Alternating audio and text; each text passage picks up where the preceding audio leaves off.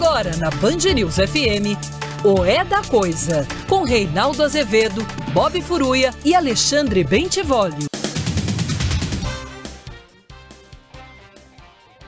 Boa noite, são 18 horas no horário de Brasília. Começa agora para todo o Brasil mais uma edição de O É da Coisa. Se a coisa parece confusa, parece atrapalhada, meu filho vem para cá que a gente desatrapalha. Milhões de pessoas acompanham o programa pelo Dial, mas você pode fazê-lo também pelas redes sociais, sempre rádio Band News FM ou no aplicativo Band Rádios. Perdeu?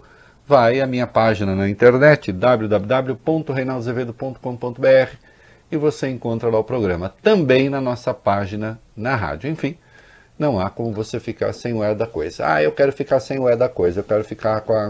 Vai, vai, vai, seja feliz. Não sofra. É o meu lema. Ah, boa noite, Bob Furruia. Boa noite. Boa noite, Bentivólio. Boa noite. Olha aqui. É...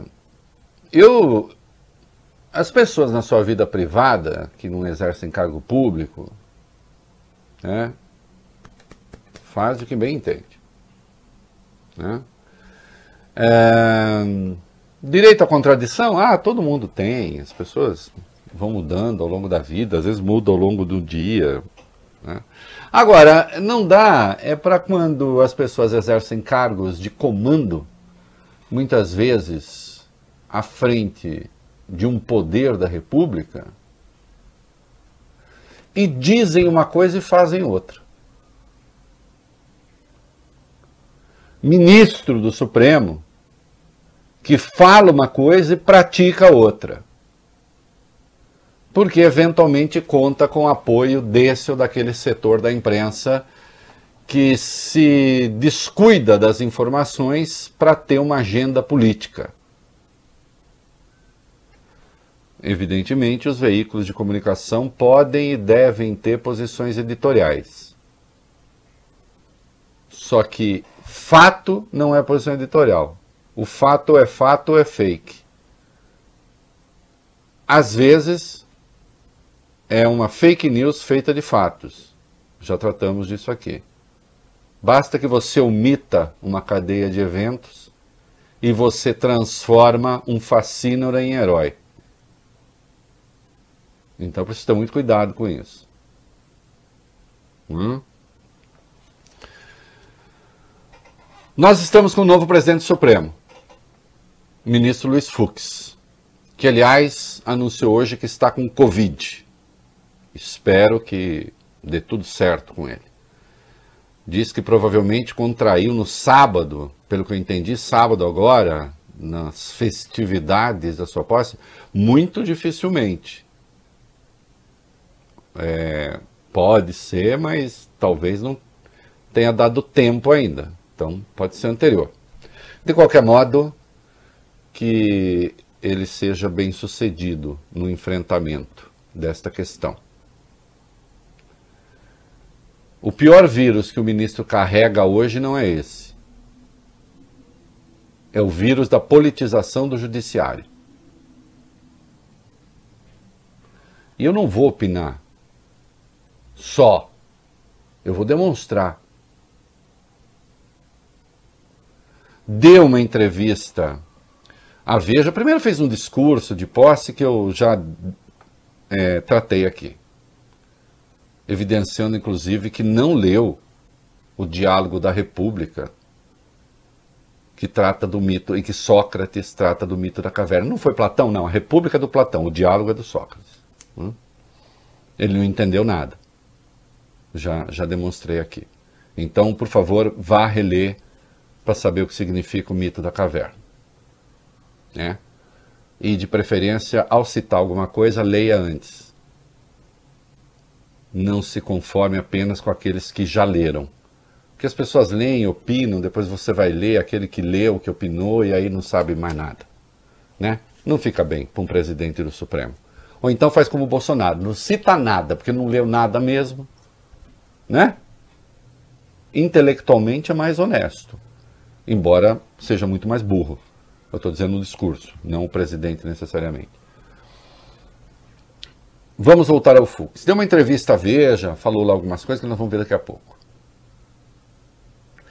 Agora, Este senhor que na posse diz que é preciso respeitar a independência dos poderes e não sei o que e tal, é, já aprontou.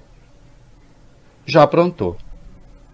No dia 22 de janeiro deste ano, em pleno recesso do judiciário, ele concedeu uma liminar suspendendo a aplicação sem prazo do juiz de garantias. Então o Congresso aprovou o juiz de garantias, que é aquele juiz que vai acompanhar o processo, que não será o mesmo que julga, para que não haja o risco de o juiz virar parte da acusação, porque no chamado sistema acusatório que vige no Brasil, o juiz não pode, ele, juiz, ser íntimo da acusação, como Sérgio Moro foi dos procuradores.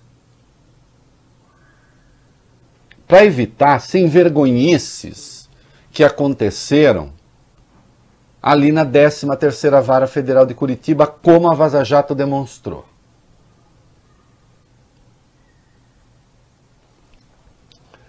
O Congresso por amplíssima maioria, unanimidade no Senado, praticamente, aprovou o juiz de garantias.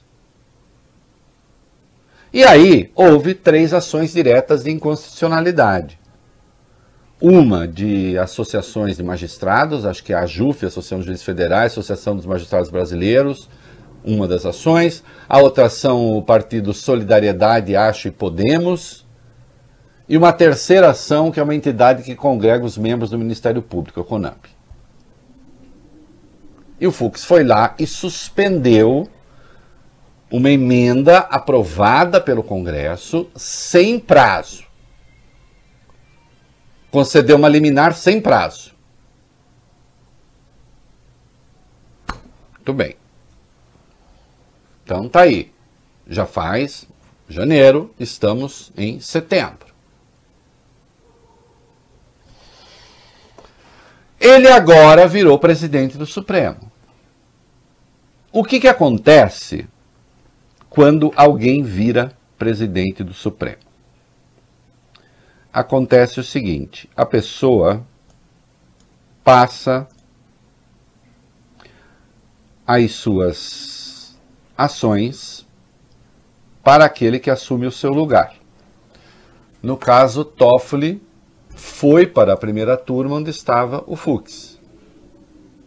E, portanto, o Toffoli herda os processos que estavam com o Fux, porque o presidente não fica com processo.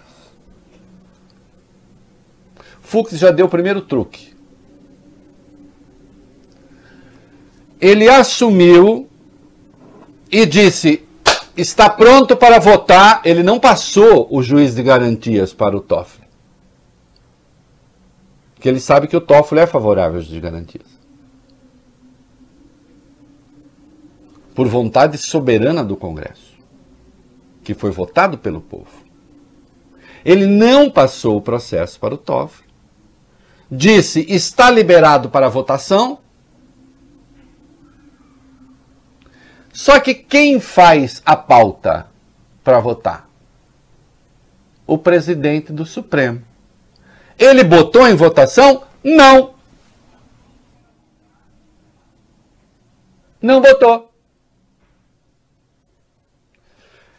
Até o fim do ano, ele liberou a pauta e não está lá o juiz de garantias. Resultado: o Congresso aprovou, ele vai ficar sentado em cima da liminar que ele deu mais de um ano. Porque se não está para votar até o fim do ano, depois vem o recesso. Aí o Supremo só volta em fevereiro do ano que vem. E quem disse que ele vai botar para votar e não se sabe quando ele vai botar para votar? Ele está fraudando uma vontade do Congresso. Porque se ele acha que é inconstitucional e que os seus colegas vão dizer que é, que coloque em votação. Mas ele não pôs. Olha aqui, em 2014, este grande moralista, que fez um discurso falando da moralidade da sociedade, que a sociedade não aguenta mais corrupção, que a sociedade não sei o quê. Tá, tá, tá, Ele, o Faquin, também, nós vamos ver daqui a pouco. Esse senhor, em 2014, esse senhor Fux,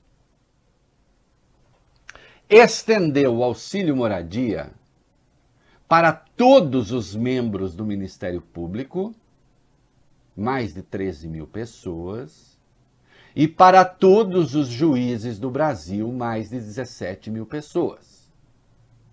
Porque tinham direito ao auxílio moradia aqueles que se deslocam, moram num determinado lugar, em razão do concurso, vão para outro, aí tem que achar moradia, não sei o que, tal, ou vão fazer alguma ação especial. Aí tem o auxílio moradia. Tinha. Ainda tem agora. O que, que ele fez? Algumas associações entraram na justiça para ter direito ao auxílio moradia. Aliás, outro grande moralista, o juiz Marcelo Bretas, casado ele também com uma juíza, os dois entraram na justiça e os dois conseguiram direito ao auxílio moradia. Parecia até que eles moravam em casas separadas. Eles recebiam dois auxílios moradia. Que é gente que cuida muito do dinheiro público. O Fux estendeu o auxílio moradia para todos os membros do MP, para todos os membros do Judiciário. Mais de 30 mil pessoas passaram a receber auxílio moradia de quase R$ 4.500. Sabe quanto custou aos cofres públicos esta brincadeira deste senhor? Mais de 5 bilhões. Isto é fato e ele não levou o troço à votação. Ficou sentado em cima da liminar. Só levou a votação quando saiu o reajuste para os juízes. Esse é o nosso grande moralista? Hein? A Lava Jato que se orgulha tanto de ter conseguido, aliás, saiu o relatório do Faquin, ó, oh, as multas que nós arrecadamos, deu 900 milhões. Levou o país à breca, 900 milhões de multa. Só a brincadeira do Fux com auxílio moradia custou 5 bilhões. Mais de 5 bilhões. E agora, para que um colega seu, que é favorável ao juiz de garantias, não assumisse o processo, ele dá uma, ele dá, ele dá uma mandracada ali, diz, não, está pronto para votação. Ah, está pronto para votação? E quem vai botar em votação? Eu mesmo. Quando? Não sei.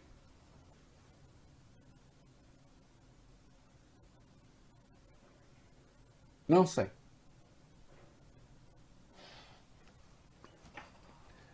O nome disso é vergonha. E não é a única. E não é a única. Que ele faz um outro. Ele, ele, ele fala uma coisa, veja, que assim, é, para enganar idiotas é uma coisa sensacional. Eu fico envergonhado por ele. Um cara que já foi do STJ falar o que falou.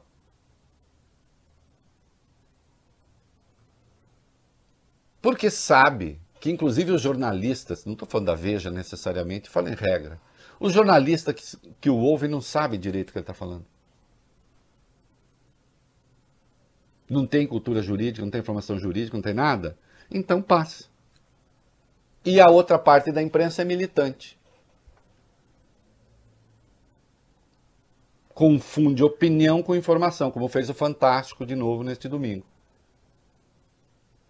É, virou uma obsessão. Ah, o jornalismo da Globo é globalista? Não, o jornalismo da Globo é excelente 90, não sei quantos por cento das vezes, 99%. Entrou na Lava Jato, deixa de ser. Porque aí passa a ser opinião misturada com informação, a opinião é vendida como informação e vira uma grande confusão. E eu demonstro. Está lá no meu blog. Demonizando a segunda turma do Supremo, porque, como é que é? A segunda turma do Supremo andou votando a favor de investigados. E daí? Mas o voto foi bom ou o voto foi ruim? Ou sempre que se vota a favor do investigado, o voto é ruim? E se o voto tiver certo? Aliás, como estava nos dois casos. Hum? Um dos casos em que a segunda turma votou a favor do investigado era uma delação premiada de um sujeito preso por pedofilia, que para se livrar da acusação de pedofilia, ele inventou um troço ali na área da administração, fez uma delação falsa, mentirosa, comprovadamente mentirosa, deram a ele a chance de uma segunda delação, porque o Ministério Público pegou as pessoas que queria pegar.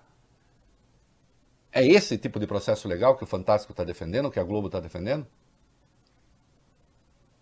A Globo não tem nada a ver com isso, foi edição que estava ruim. Então vai lá e passa um corretivo. Ou tudo que a Lava Jato fizer tá certo? Segundo o Faquin, sim. Agora aqui, o Fux não quer o juiz de garantias? Ele vai votar contra? Pois que faça o seu relatório contra, porque será contra. A liminar que ele deu já não deixa a menor dúvida mas submeta seus colegas ao menos. Em vez de esconder a questão. E depois, no discurso de posse, fala da independência entre os poderes. Não é? Cantando, claro, as glórias da Lava Jato, como se não tivesse havido problema nenhum ali. Olha aqui, seja no caso do Faquin, Seja no caso do Fux, o nome disso tudo é um só, chama-se Luiz Inácio Lula da Silva. O grande temor é anular a condenação do Lula. É isso que não pode acontecer. É isso que hoje une a extrema-direita da Lava Jato, a extrema-direita do governo Bolsonaro, setores de direita da imprensa. Ah, você é de esquerda? Não, eu não sou. Basta olhar as coisas que eu escrevi, os livros que eu escrevi. Agora, fraudar o devido processo legal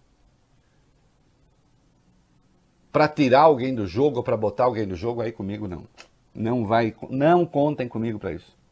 Não contem comigo para isso, sabe por quê? Porque se der errado, uma das razões de a gente estar tá na pindaíba é essa.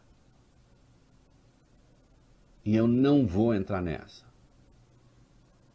É devido processo legal. Quando eu vejo um juiz como o Fux fazer essa manobra vergonhosa que ele fez, eu sinto constrangimento por ele. E sempre me pergunto qual é o prazer que há em enganar imbecis. Ok, ele tem uma agenda combinada, sabe-se lá com quem? Está cumprindo a agenda. Mas quem aplaude não sabe nem o que está aplaudindo.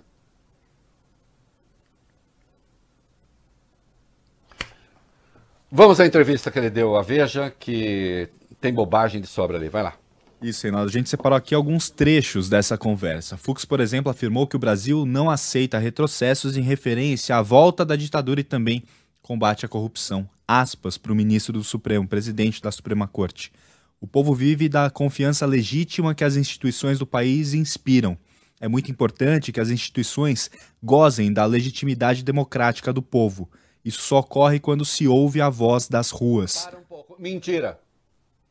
Como isso só ocorre quando se ouve, se ouve a voz das ruas? Quer dizer que se as ruas quiserem alguma coisa muito ruim e o Supremo não topar, então não é democracia?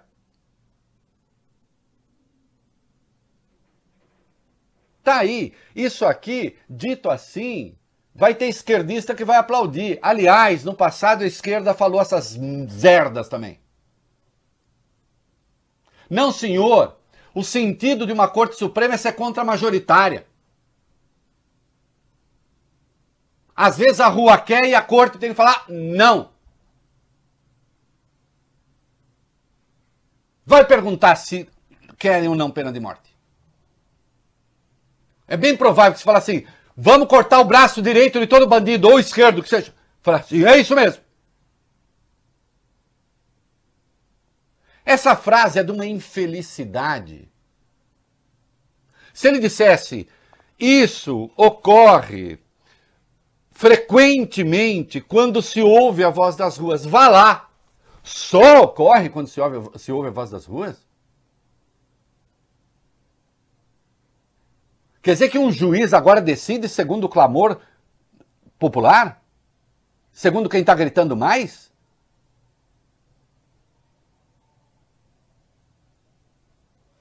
É uma vergonha um presidente do Supremo dizer esta porcaria. Aliás, né, o senhor foi indicado para o Supremo quando a voz das ruas eram bastante petistas e bastante cabralinas. Não foi isso? Eu sei que o senhor se irrita quando eu lembro que o senhor beijou os pés da Adriana Anselmo, quando indicado. Eu sei que o senhor se irrita quando eu me lembro que o senhor disse para ser nomeado foi procurar o Zé Derceu, prometeu matar a bola no peito, o que o senhor não nega. Ah, o contexto era outro.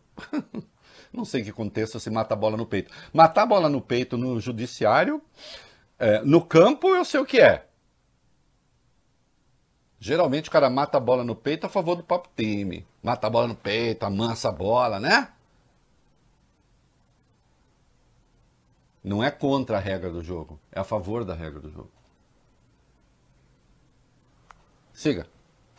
Continua Luiz Fux. Nenhum poder deve dar as costas para a sociedade. A par das paixões passageiras, o povo sabe o que quer e o que espera das instituições. Ouvir e ponderar. Outra besteira, outra besteira, é puro, puro proselitismo vagabundo, não quer dizer absolutamente nada. É, isso aqui significa dizer que o povo alemão sabia muito bem o que queria é, na Alemanha.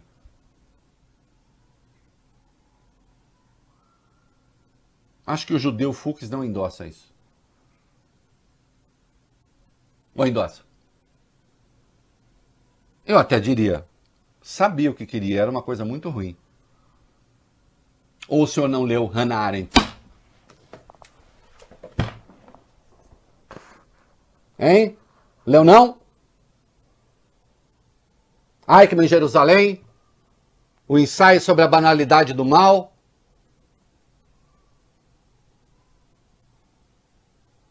Não leu, né? Essa moça, esta senhora não está aqui à toa. Se o senhor quiser, dou dica, faça um roteiro de leitura. De toda a obra. Vá ler as origens do totalitarismo. O senhor é muito pavão, mas a sua formação ela é muito de corredores de poder judiciário.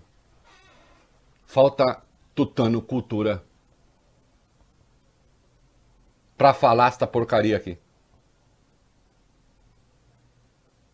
Vai, continua. Ouvir e ponderar não é subjugar. A lei da ficha limpa e a do nepotismo são resultados dos reclamos populares. Mas nenhuma insatisfação deve conduzir aos tempos sombrios que vivemos na ditadura. O Brasil não admite retrocessos. É, claro. Já, então. É questionado sobre os excessos cometidos pela Lava Jato, o Fux respondeu: forçoso convir que o mensalão a Lava Jato foram operações exitosas de combate à corrupção. Há muitas provas, o dinheiro foi encontrado e a confissão dos delatores mostrou o verdadeiro caminho das pedras. A confissão dos delatores mostrou o caminho das pedras segundo a vontade dos delatores. O Dario Messer mostrou o caminho das pedras? Ei, ei, Fux! O Dario Messer mostrou o caminho das pedras? A tal da, de, da delação de um bilhão, que é mentira? Que não tem? Entregou uma lista enorme lá, sem prova de ninguém. A prova do paludo já foi, do, do procurador já foi descartada automaticamente. A acusação que ele fez aos Marinhos da Globo já está descartada, os Marinhos mesmo já descartaram. E os outros? Quem são os outros? Vão ser alvos de busca e apreensão? Não vão? Vai ter uma seleção? Como é que é?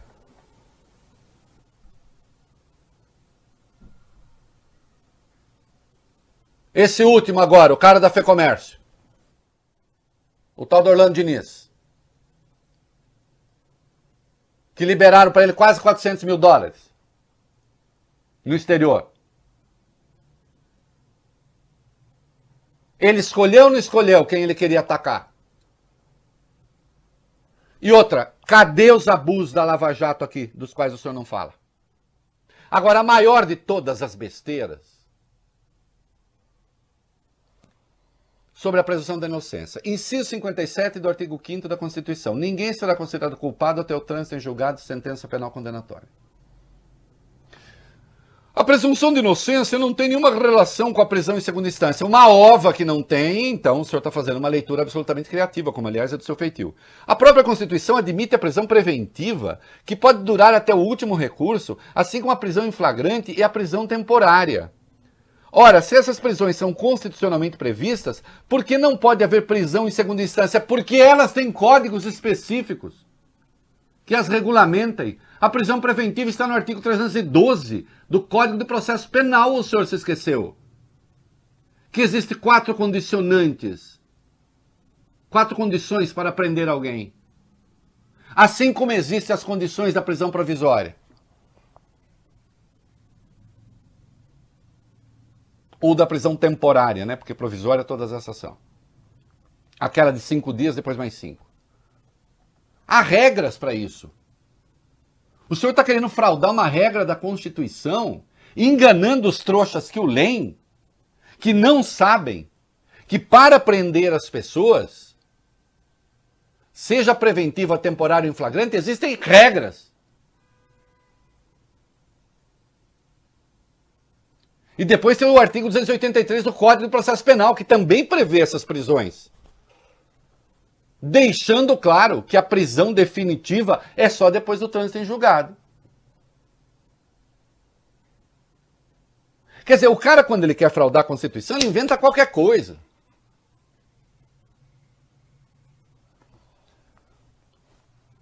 É asqueroso isso. O Faquin foi outro. Fez um relatório, vou dar uma resumida aqui, menino. Fez um relatório sobre os feitos da Lava Jato. Quem pediu o relatório para ele? Ninguém. Ele resolveu fazer, ele deu uma de tarefeiro. Ai, vou fazer, vou fazer. Parecia o tio Rei com 9, 10 anos. Professora, não pediu lição. Parei de fazer isso, já contei. né? Porque a gente bem, quando é... Né? é, porra. A gente, quando é menino, age como menino. Depois que fica homem, age como homem. Isso é Paulo apóstolo.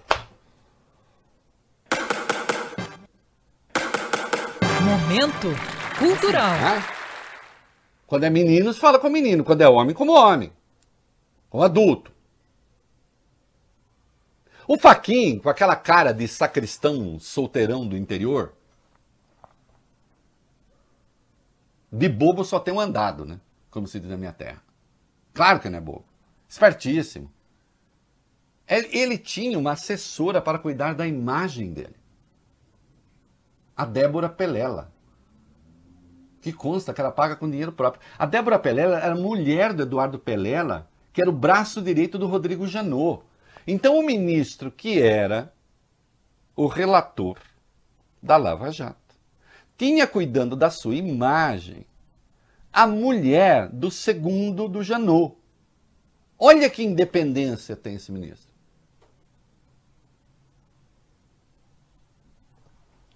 Aí ele faz o relatório dele lá, diz as coisas dele lá e tal.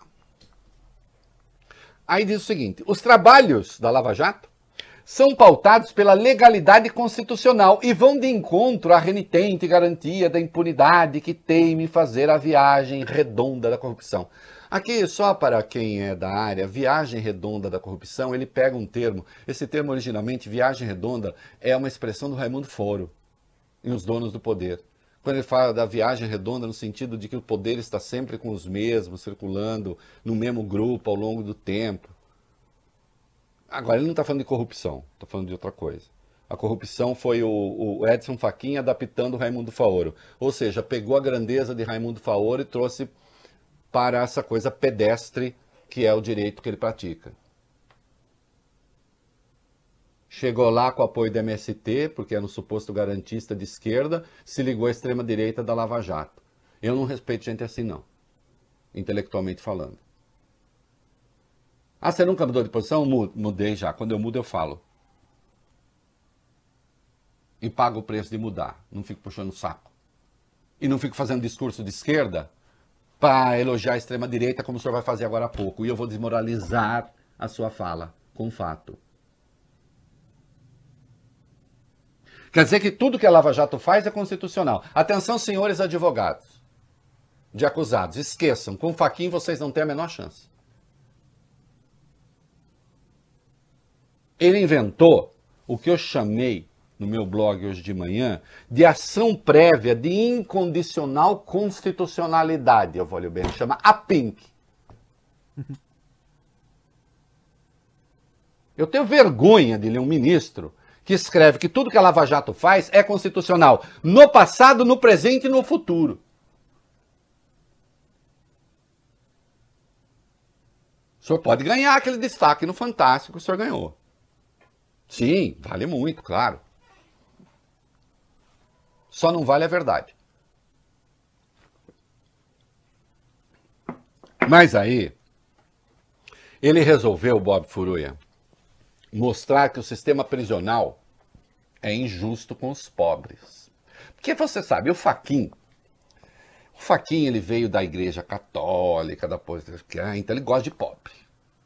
Ele não, ele não gosta de ver o sistema prisional cheio de preto e pobre lá. Hum. Ele, ele, fica, ele fica muito.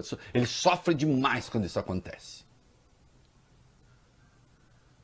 E eu vou provar aqui que o senhor pratica a chamada hipocrisia que é a homenagem, o tributo que o vício paga à virtude.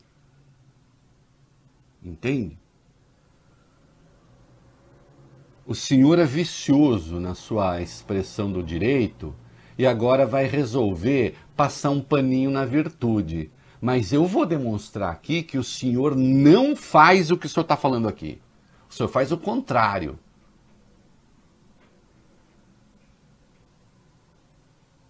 O senhor quer que eu demonstre? O senhor quer que eu demonstre uma página do STF? Daqui a pouco, meninos, não coloquem já.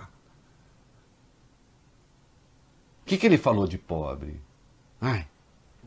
Nesse mesmo documento em que exaltou a Lava Jato, o ministro Edson Fachin apresentou números sobre o sistema prisional brasileiro que ele chamou de injusto e desigual para a população menos abastada e leniente com os poderosos.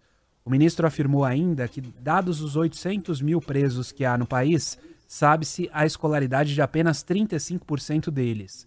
Desses, segundo o ministro, 99% possuem apenas até o ensino médio incompleto, sendo expressiva a quantidade de analfabetos e aqueles somente com nível fundamental. E escreveu também: as pessoas presas. É, as pessoas presas de cor preta e parda totalizam 63,6% da população carcerária nacional, consoante com dados do Levantamento Nacional de Informações Penitenciárias de junho de 2017. Para um pouquinho aí que o outro nós vamos tratar daqui a pouco. Então, Faquin é um homem inconformado com o fato de ter muito preto e pobre na cadeia. E depois ele vai falar que tem pouco rico. Aí a esquerda imprudente pode até aplaudir. Eu achei um voto seu, meu senhor, do ano passado. Põe no ar aí. Um voto do ano passado. A arte está com voto do ano passado, ali que eu peguei da página do Supremo. Tá aí. Segunda turma anula condenação de mulher flagrada com um grama de maconha. Uma pobra foi presa com um grama de maconha. Um grama. Não dá para fazer um baseado. Isso para quem entende, que não, eu não entendo. Hum? Não dá para fazer um cigarro de maconha. Um grama ela foi presa, condenada. O caso foi parar no Supremo. O terrível Gilmar Mendes. O Gilmar Mendes, que é demonizado. O Gilmar Mendes falou: não, tem que extinguir a punição pela irrelevância da coisa. Há uma desproporção entre o delito e a pena. Cesare Beccaria. Momento cultural. Dos delitos e das penas, que obviamente o Faquin não leu. Se leu, não entendeu. Se entendeu, é contra.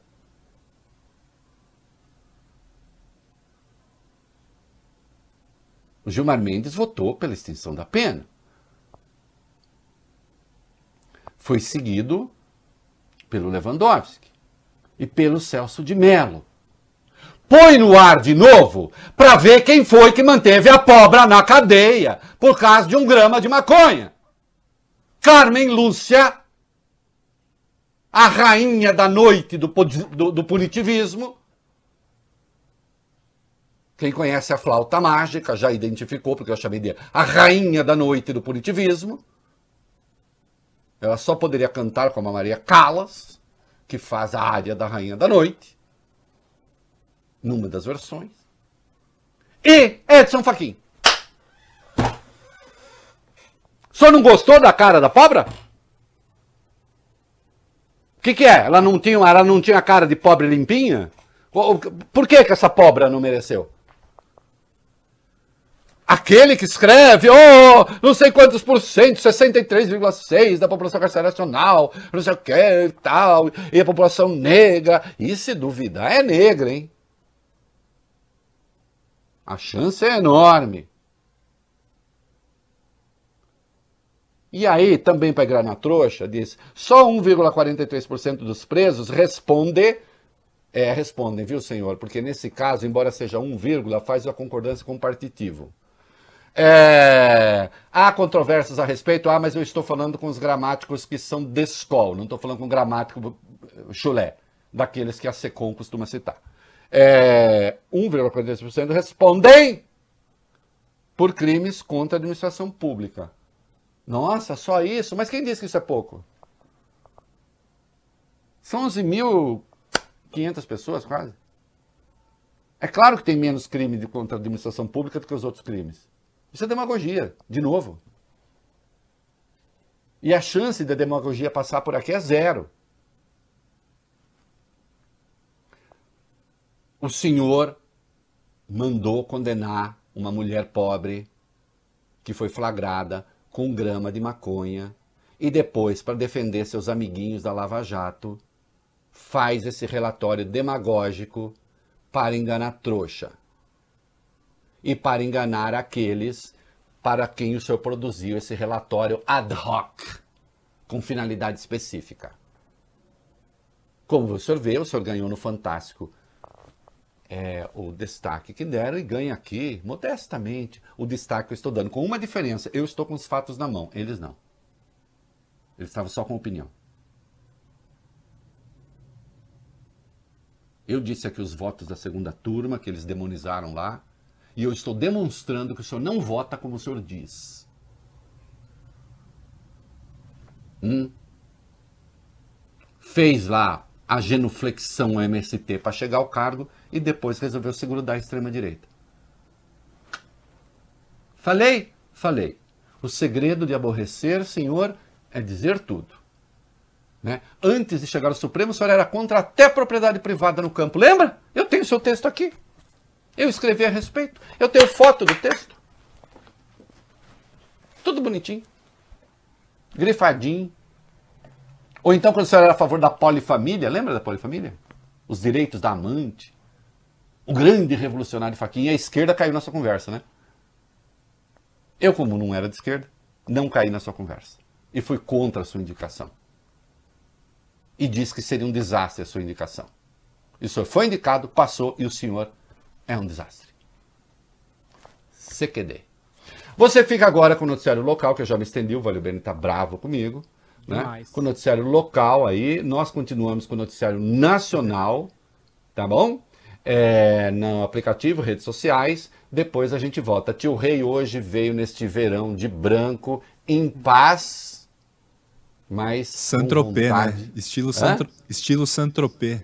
Santropê, mas com vontade de dizer tudo. Bob Furuya, as usual. Vai. Muito bem, estamos de volta no Dial para São Paulo, aplicativos de redes sociais Urb et Orb, com algumas mudanças operadas pelo tio Rei neste momento, como diria Fernando Pessoa, como eu sou rei absoluto da pauta, basta que ela exista para que tenha razões.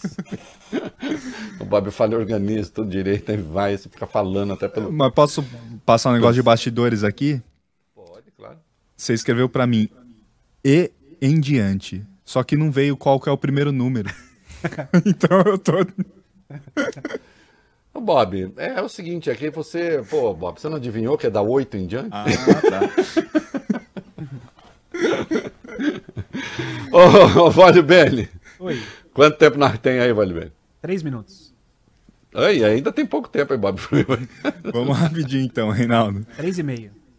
O ministro Paulo Guedes afirmou hoje que a União pode quebrar caso as discussões sobre a reforma tributária resultem na criação de um novo fundo bancado pelo governo federal para ajudar estados e municípios que perderiam a arrecadação com as mudanças. Esse recado teve um alvo, Reinaldo. O presidente da Câmara, Rodrigo Maia.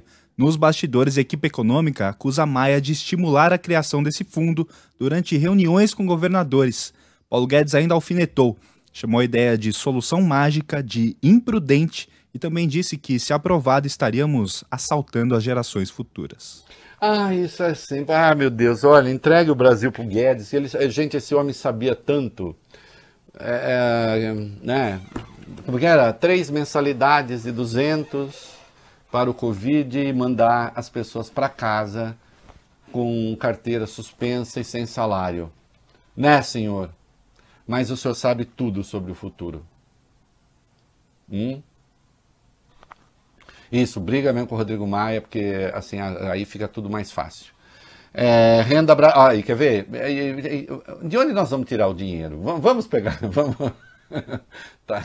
Olha, vai lá, vai. É, vai, o governo continua tentando viabilizar o programa Renda Brasil e estaria disposto a tudo para conseguir, até mexer nas aposentadorias, Reinaldo. vai. Opa! Em entrevista ao portal G1, o secretário especial de Fazenda do Ministério da Economia, Valderi Rodrigues, diz que a equipe econômica defende que os benefícios previdenciários sejam desvinculados do salário mínimo. Na prática, isso congelaria aposentadorias e pensões, deixando os velhinhos sem reajuste pelos próximos dois anos. O secretário confirmou que a ideia está sendo debatida com os ministérios da Casa Civil e da Cidadania, mas diz que o governo ainda não fechou nenhuma decisão sobre o tema. Bom, não tem a menor chance de passar no Congresso, mas de qualquer modo a gente vê qual é a da turma. Né? Esse é o Guedes. Esse é o liberalismo do Guedes. Você vê arada, fica enchendo o saco aí. Vê arada 100 bilhão, né, Guedes? Serve pra quê? É, né? Se é que você me entende. O... E aí, né, qu- quando as pessoas entram em delírio, hoje saiu uma matéria na Folha sobre um estudo do IPEA que certamente, é, com a devida vênia, é, se a pessoa que vendeu a coisa não era só um grama, era mais. Né? Fala. Esse estudo, Reinaldo, do IPE diz o seguinte, que medidas rígidas de disciplina fiscal podem gerar uma economia de 1 trilhão e 751 bilhões de reais em 20 anos. Uhum.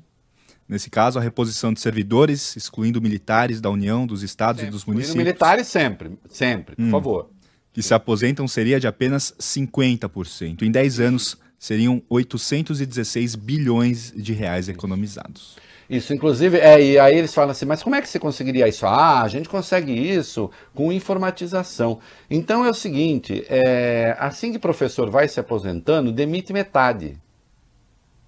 Assim que policial vai se aposentando, demite metade. Porque aí para ser metade tem que ser em linha. Fala, ah não, mas os professores eu vou preservar, eu vou preservar a limpeza pública, vou preservar a segurança pública, essas coisas que não dá para fazer digitalmente. Né? Então aí teria que pra- praticamente cortar a administração, ela mesma, a burocracia. Aí conclui isso tudo. Isso é difícil de acontecer. Então parem de gastar dinheiro público à toa. Né? Senão eu fico chateado. É isso. Muito bem, estamos de volta. Todo mundo sabe que eu sou caipira, eu gosto de música sertaneja é, e eu vou lamentar a morte do Parrerito, que era do trio Parada Dura, 67 anos, morto de Covid. Ele era irmão do Barrerito, Barrerito que foi o grande gênio do, do, do- do trio Parada Dura, né? Fazia canções aos montes. E em 81, 82 sofreu um acidente aéreo, ficou paraplégico, acabou saindo do grupo e morreu, acho, em 88. É, e o Parrerito entrou no lugar, Parrerito entrou no lugar, irmão dele, e agora morreu de Covid. Trio Parada Dura, que tem grandes sucessos, o, o maior deles, Vole Bene, acho, não sei se foi o maior, mas é, o que eu me lembro, acho que é o mais conhecido, que é o telefone mudo, né, no tempo, tempo pré-internet.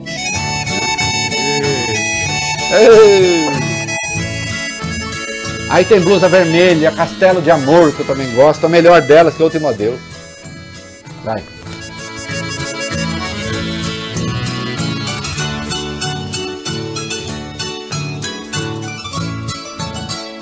Eu quero que risque meu nome na tua agenda. Vai, vai, começar. Eu quero que risque o meu nome da sua agenda. Esqueça o meu telefone, não me ligue não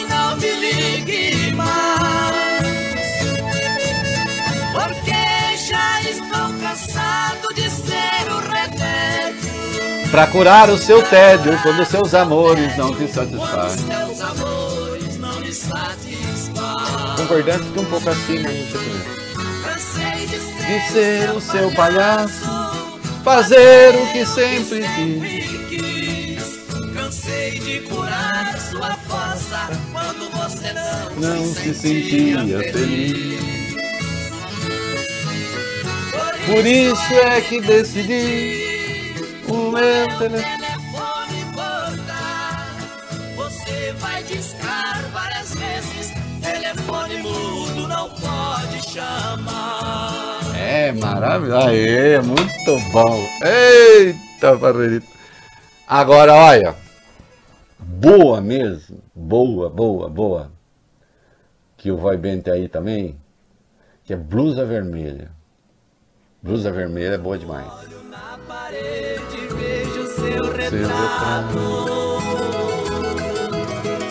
As lágrimas banham meu rosto no pranto sem fim. Sento na cama e fico sozinho no quarto. Vem a saudade maldita se aposta de mim. Guarda-roupa e abro as portas. Vejo a blusa vermelha vermelha que você deixou. Aí então desespero. Não, desespero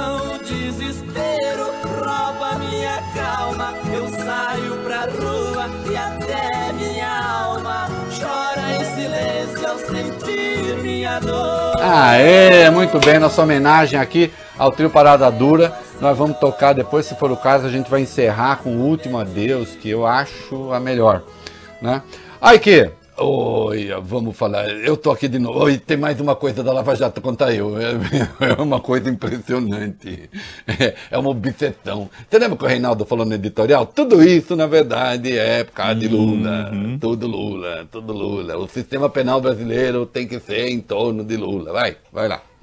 A força-tarefa da Operação Lava Jato no Paraná denunciou o ex-presidente Lula, o ex-ministro da Fazenda Antônio Palocci e o presidente do Instituto Lula, Paulo Okamoto. De acordo com a denúncia, os três cometeram os crimes em ações envolvendo doações do Odebrecht ao Instituto Lula para disfarçar repasses no total de 4 milhões de reais entre dezembro de 2013 e março de 2014. A denúncia foi oferecida na última sexta-feira pelo crime de lavagem de dinheiro, segundo o Ministério Público Federal. É isso ainda esteira da, da, da delação picareta do Palocci. Né? É incrível que é, ainda se ouça isso, mas de qualquer modo ele está na rua. Não é isso? É, tem o outro lado da defesa do Lula? Aspas, então, para a nota que a defesa do Lula soltou. A defesa do ex-presidente Lula foi surpreendida por mais uma denúncia feita pela Lava Jato de Curitiba sem qualquer materialidade e em clara prática de lawfare. A peça também subscrita pelos procuradores que recentemente tiveram suas condutas em relação a Lula analisadas pelo Conselho Nacional do Ministério Público após 42 adiamentos e foram beneficiados pela prescrição, busca criminalizar quatro doações ilícitas feitas pela empresa Odebrecht ao Instituto Lula entre 2013. Quatro doações lícitas, né? Lícitas, perdão, feitas pela empresa Odebrecht ao Instituto Lula entre 2013 e 2014. Tais doações, que a Lava Jato afirma que foram dissimuladas, estão devidamente documentadas por meio de recibos emitidos pelo Instituto Lula, que não se confunde com a pessoa do ex-presidente, e foram devidamente contabilizadas. Essa foi uma invenção que a Lava Jato fez, não é só com o PT, não é só com Lula, de transformar doação legal em ilegal, dizendo assim, ah, não, é legal, mas na verdade você está disfarçando ilegalidade. Bom, aí e aí se acabou com a doação legal de empresas a políticos. E a gente vê hoje que todo político tem um senhor que o ajuda. Vocês repararam? Todos esses políticos estão caindo em desgraça, tem sempre um mega empresário por trás. Né? e quem é que está surpreso com isso? É, o ministro da Justiça, André Mendonça, foi internado com miocardite. É, é uma doença grave, sim, mas parece que está sob controle. E no, na lógica das indecências, né, é, o Bolsonaro, atendendo ao Guedes, resolveu fazer o quê? Vai, vamos falar do veto. Vetar o perdão às dívidas tributárias das igrejas. O veto parcial ao projeto foi publicado no Diário Oficial da União de hoje. Acontece que o presidente fez uma espécie de jogo duplo, de agente infiltrado. Apesar do veto, ele usou as redes sociais para pedir a derrubada da própria decisão. E um aceno aos evangélicos e a chamada bancada da Bíblia, ele escreveu que foi obrigado a vetar o trecho porque corria o risco de cometer crime de responsabilidade e sofrer com isso um processo de impeachment. Bolsonaro disse ainda que se fosse deputado ou senador, votaria pela derrubada do veto. Olha, é isso. A moralidade da coisa fala por si. Eu, eu insisto que esse perdão não tem nada a ver com a imunidade tributária que as igrejas já têm. Está fora no negócio da regra ali, da imunidade. Aí ele diz: se eu vetar, eu vou estar cometendo crime de responsabilidade. Então que o Congresso cometa uma coisa. Que eu votaria contra. Eu votaria contra aquilo que eu estou vetando. E o Paulo Guedes continua lá.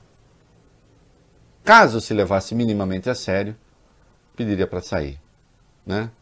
Não, Paulo Guedes continua lá e a equipe dele agora está tentando dar um jeito de enfiar a mão no dinheiro dos velhinhos.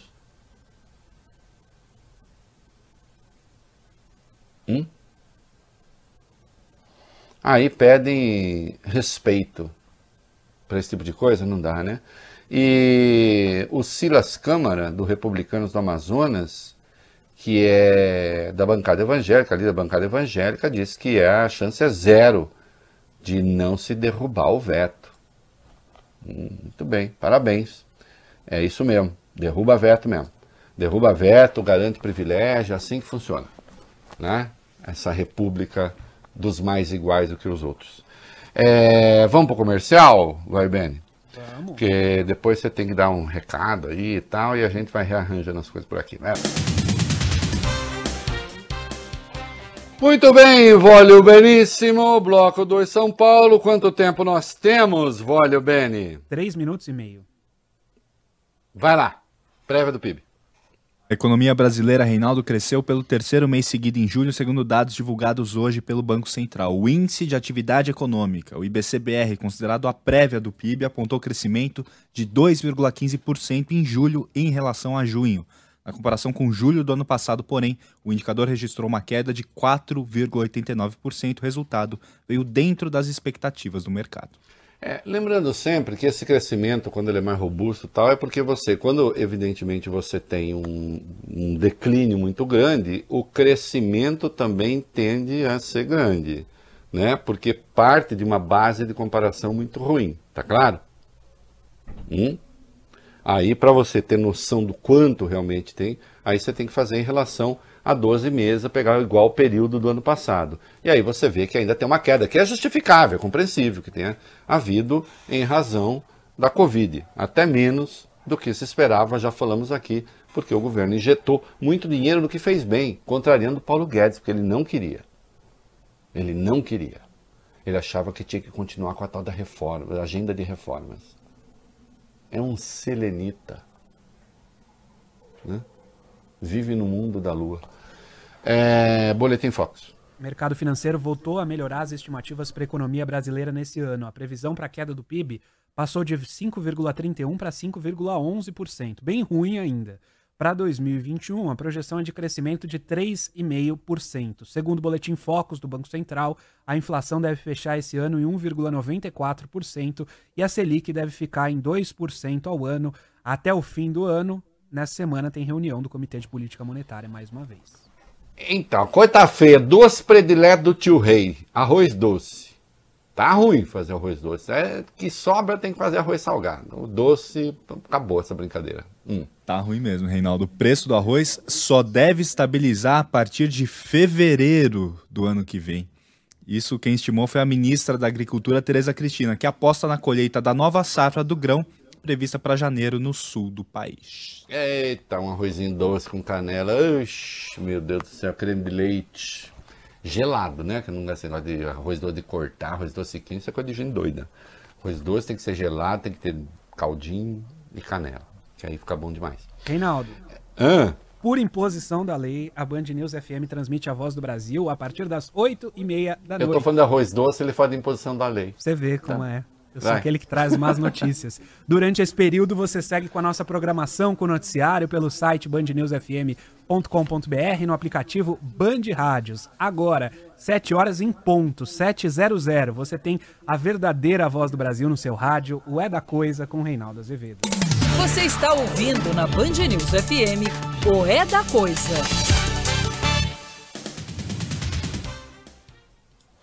É, estamos na São Paulo ou voltamos na Nacional? Não, ainda estamos em São Paulo, ainda Ah, então tá, porque senão me atrapalho, né? É, olha, é o seguinte, o dia que chover ouro, Bob Furuia, vai cair tanto ouro na cabeça de pobre que vai machucar, porque pobre é tudo ruim. Se chove ouro, cai ouro demais na cabeça de pobre, é verdade, né? E aí não vai conseguir usar, né? A inflação dos pobres é maior do que a inflação dos ricos. Veja você. Diga aí. A aceleração, Reinaldo, dos preços de alimentos e outros produtos essenciais prejudicou as famílias mais pobres que registraram registram inflação de 1,53% na cesta de consumo nos primeiros oito meses do ano. O preço da cesta das famílias mais ricas, por outro lado, ficou praticamente estável, com ligeira deflação, ficou mais barato, 0,07%. É, porque a gente vê, evidentemente, arroz, feijão e tal, e aqueles produtos de primeira necessidade. Dá tempo de falar próximo ou não? Deixa pra próxima, pode ser? Deixa, o General Braga Neto, o senhor manda aqui. Tô sentindo uma coisa muito estranha aqui. Eu acho que é a presença de vida em Vênus. Vocês não sentiram nada de estranho? Não? Não.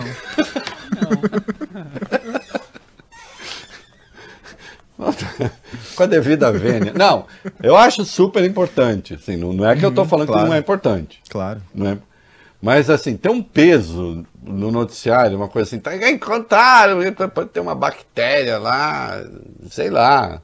Eu não sei, eu acho que tem sempre um pouco de imaginação infantil. As pessoas sempre acham que vai descer um ET, né? Até onde sei, a temperatura em Vênus é tão alta que a chance assim de ter vida ali, bah, não sei.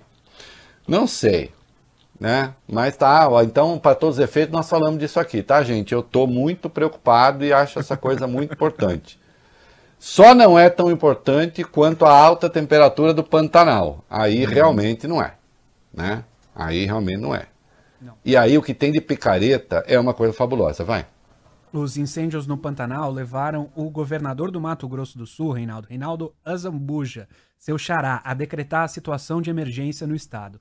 Ao menos 79 municípios sul-matogrossenses e quase um milhão e meio de hectares foram atingidos, incluindo áreas de proteção ambiental e de preservação permanente. Como a gente já vem falando aqui no É da Coisa, o Pantanal vem sofrendo com as queimadas desde o inicinho desse ano.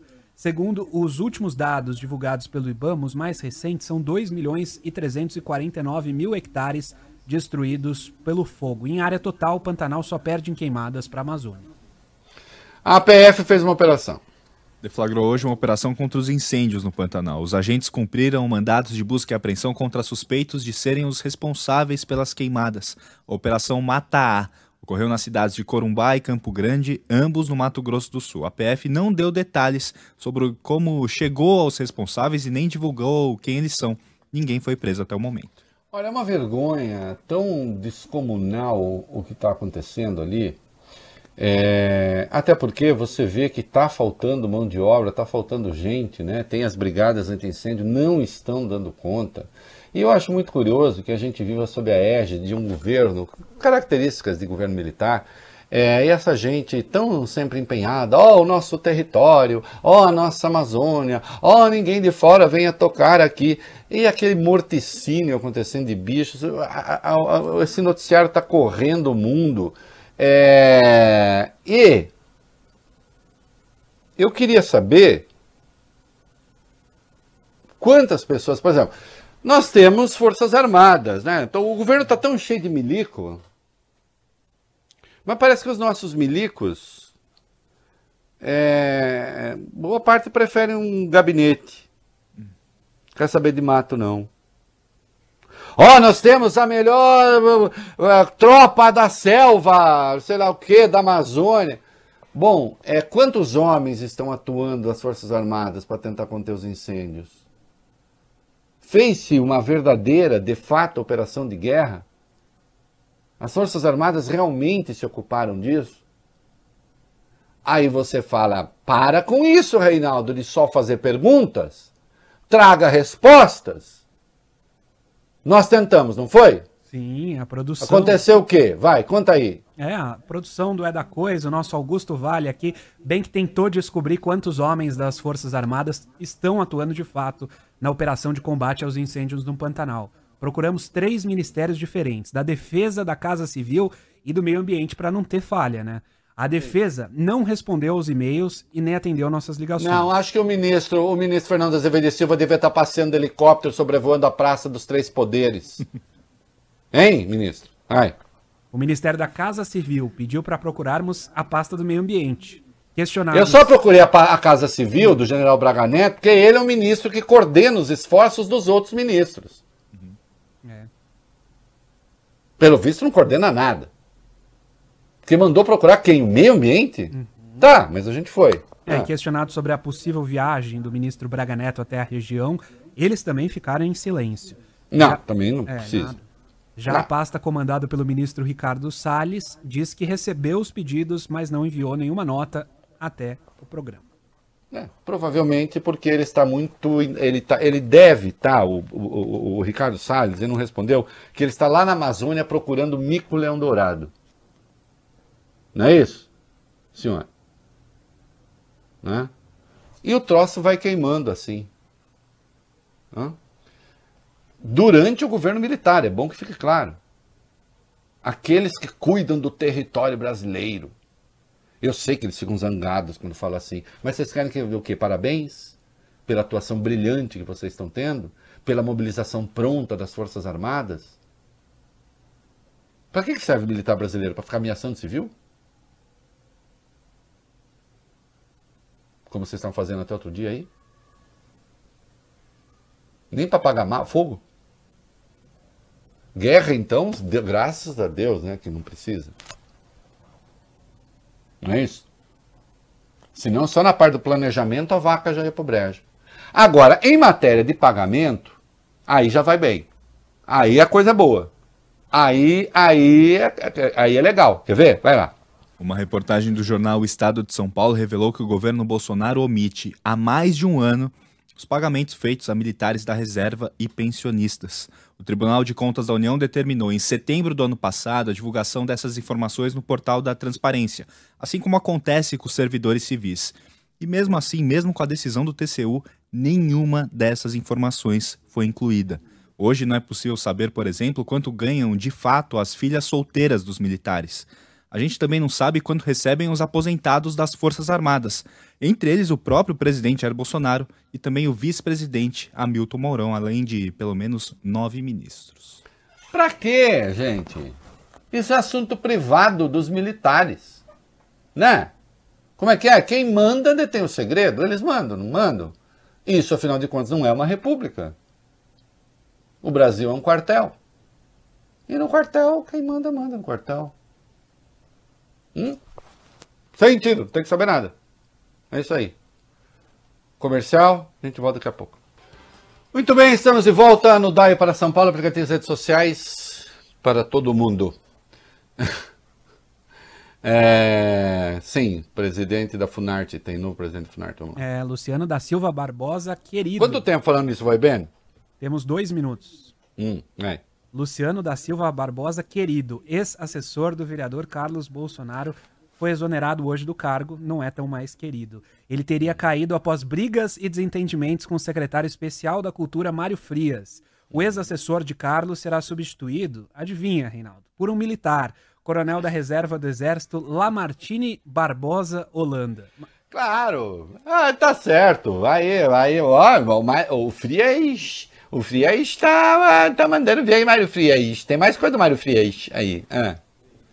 Sabe Quem são os heróis? Quem são os heróis? Quem é os heróis? Lembra Vai. dessa série sobre os grandes Lembra? heróis brasile- bra- brasileiros, aquela olhar? Então, ela chegou ao último episódio. E o secretário publicou um vídeo nas redes sociais chamando pra gente assistir.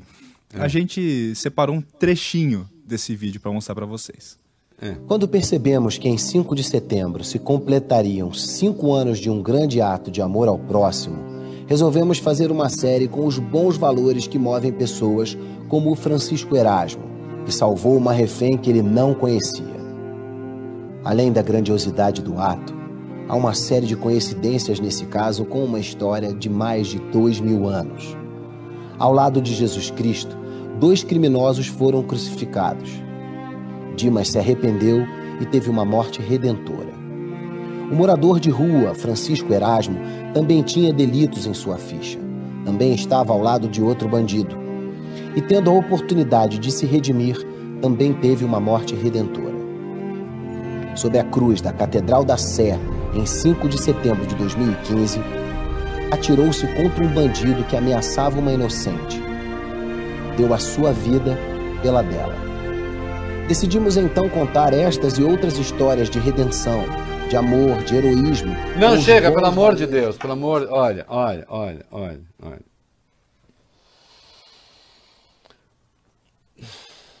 Não que o rapaz não tenha feito algo. Agora, é, é, tentar a partir daí misturar isso com política pública, isso é de uma indignidade moral essencial. Ô rapaz, e ajeita essa tinta do cabelo aí. Isso pode estar fazendo mal pro seu cérebro, viu? É uma hipótese.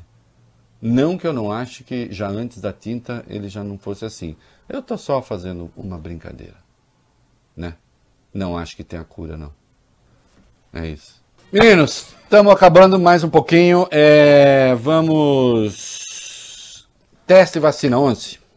A Unifesp, Universidade Federal de São Paulo, retomou hoje os testes da vacina de Oxford contra o coronavírus. A autorização foi dada pela Agência Nacional de Vigilância Sanitária, Anvisa. Os ensaios clínicos foram suspensos depois que uma paciente apresentou reações adversas durante o procedimento realizado no Reino Unido. A mulher teve uma inflamação na medula espinhal, conhecida como mielite transversa, mas já está bem. A farmacêutica AstraZeneca diz que os efeitos não estão relacionados à vacina. No Reino Unido, os testes foram retomados no último sábado. No Brasil, nenhum dos quase 5 mil voluntários teve qualquer reação até agora. Obviamente é uma boa notícia, né? Não vejo a hora que essa coisa né, dê certo e todo mundo. É, Olha aqui, olha o ranking, como que é o Brasil, que está se dando muito bem na Covid, super bem. Tá, tá, aliás, o desempenho Vencendo a. Covid, né? O da Covid, né? Vamos lá. O Brasil se tornou, Reinaldo, ontem o país do G20 com o maior número de mortos pelo coronavírus por um milhão de habitantes.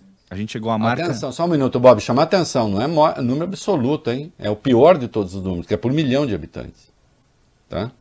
Que é muito superior aos Estados Unidos, inclusive. Ah. A gente chegou à marca de 613 óbitos por milhão e ultrapassamos o Reino Unido nesse índice, entre todos os países do mundo, não só os do G20. O Brasil está em nono, atrás do Equador. Em números totais, o Brasil é o terceiro país em casos, atrás apenas da Índia e dos Estados Unidos. Já em relação às mortes, o Brasil é o segundo, atrás apenas dos americanos. Agora, no G20 ser o maior número por milhão de habitantes, isso é realmente muito preocupante. É um alerta da OMS. a Organização Mundial da Saúde fez um alerta importantíssimo. De acordo com a entidade, a pandemia do coronavírus vai ser mais difícil nos meses de outubro e novembro.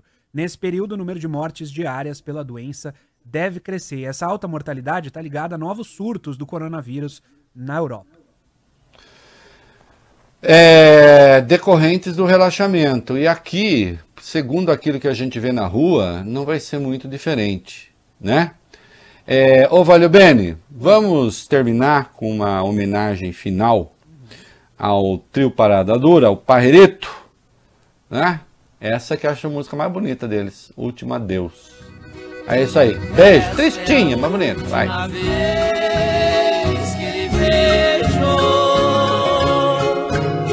Somente vim dizer adeus